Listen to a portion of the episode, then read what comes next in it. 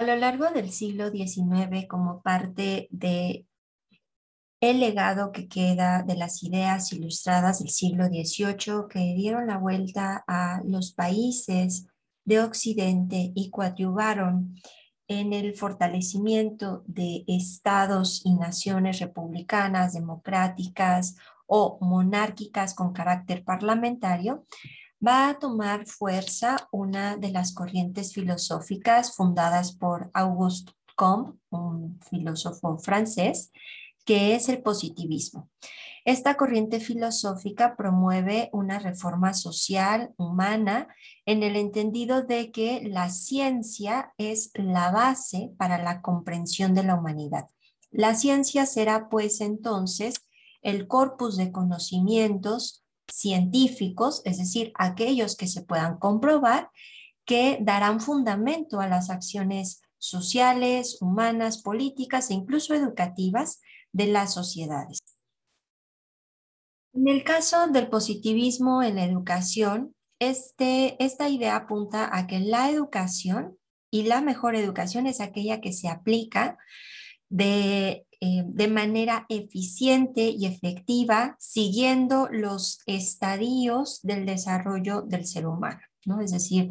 eh, dando cuenta de que vamos desarrollándonos como seres biológicos de menos a más. Cuando nacemos estamos prácticamente poco facultados para la vida social y paulatinamente vamos aprendiendo a ser parte del mundo social a través de la educación. Eh, en el caso del positivismo y la filosofía positivista que llega a, a, México, se va a priorizar sobre todo la enseñanza de saberes que procedan de la comprobación y aquí surge también uno de los métodos científicos que se ha primado a lo largo del siglo XX y parte del XXI, que es el método positivista. Este consiste en observar, establecer hipótesis, comprobar las hipótesis mediante la experimentación y una vez comprobadas, establecer leyes. Las leyes son por lo general de tipo causal, de tipo correlacional y las leyes pretenden explicar los fenómenos naturales desde una postura científica. Entonces, la ciencia va a ir desplazando las ideas religiosas, pero esto no quiere decir que completamente en el caso de nuestro país durante el siglo XIX, las ideas religiosas hayan dejado de tener lugar. Lo que sí va a suceder a partir de la Constitución de 1857 y las posteriores legislaciones es que la Iglesia ya no va a ser el espacio, eh, la institución social que definirá qué, cómo y a quiénes enseñar, sino que ya veíamos que una de las improntas del siglo XIX es que el Estado comienza a hacerse cargo de la educación, paulatinamente comienza a participar mayor población civil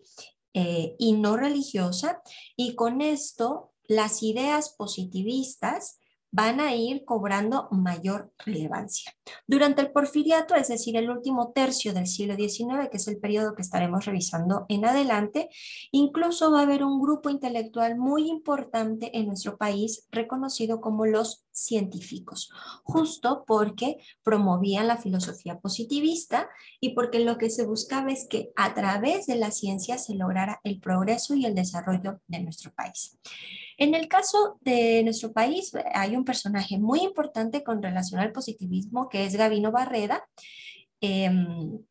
eh, Barreda y su grupo estaban en contra del sistema espiritualista de corte religioso que había sido comandado por la iglesia. ¿no? Cuando Maximiliano em, cae y vuelve a establecerse la república en nuestro país, pues comienza a tomar fuerza la corriente positivista y además, bueno, Barreda y otros colaboradores decidieron em, establecer digamos, algunos historiadores señalan imponer en la Escuela Nacional Preparatoria la corriente positivista como eh, sustento de las prácticas pedagógicas. Esto implicó pues suprimir todo aquello que no podía demostrarse de manera práctica y lograr que las ciencias abstractas y los hechos comprobables fueran el eje fundamental de la formación en la Escuela Nacional Preparatoria.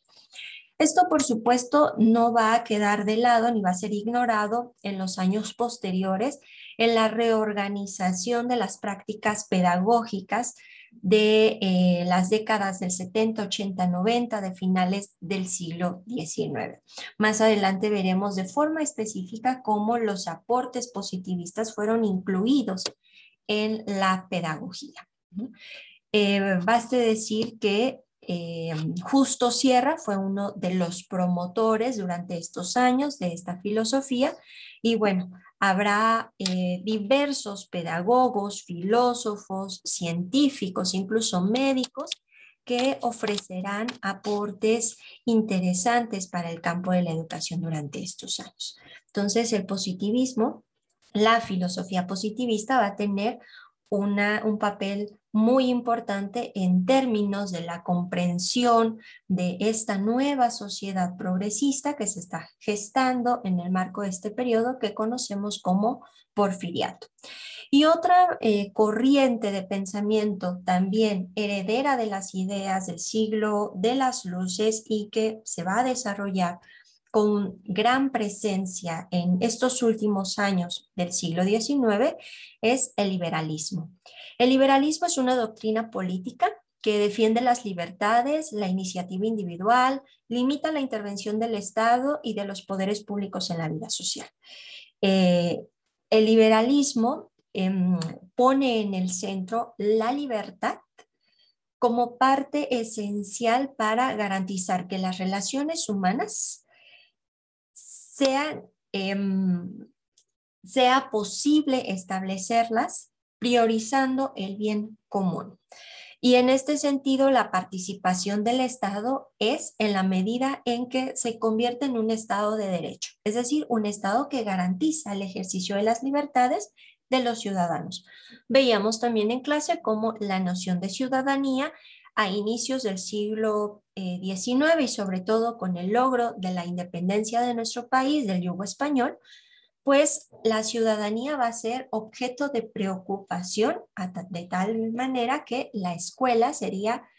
una institución responsable de formar esa ciudadanía. Entonces, en el liberalismo, en este pensamiento político liberal, hay tres ideas muy importantes que mantener en mente. Por un lado, que los seres humanos todos son racionales y al ser racionales poseen derechos individuales que deben ser garantizados por eh, el Estado de Derecho.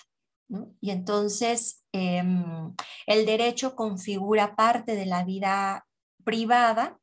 eh, y, el ejercicio de la plena libertad, así como el derecho a la propiedad, a la felicidad y a eh, la educación y otros derechos humanos fundamentales. Esta filosofía liberalista,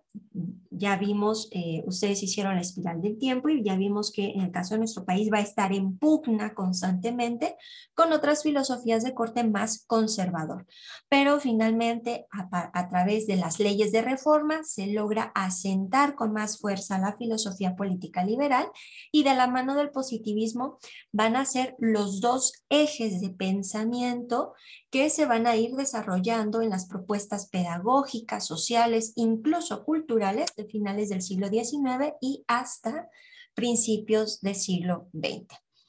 Otro, eh, otro fundamento de la filosofía de, de la doctrina política liberal es que el gobierno, es decir, la autoridad política,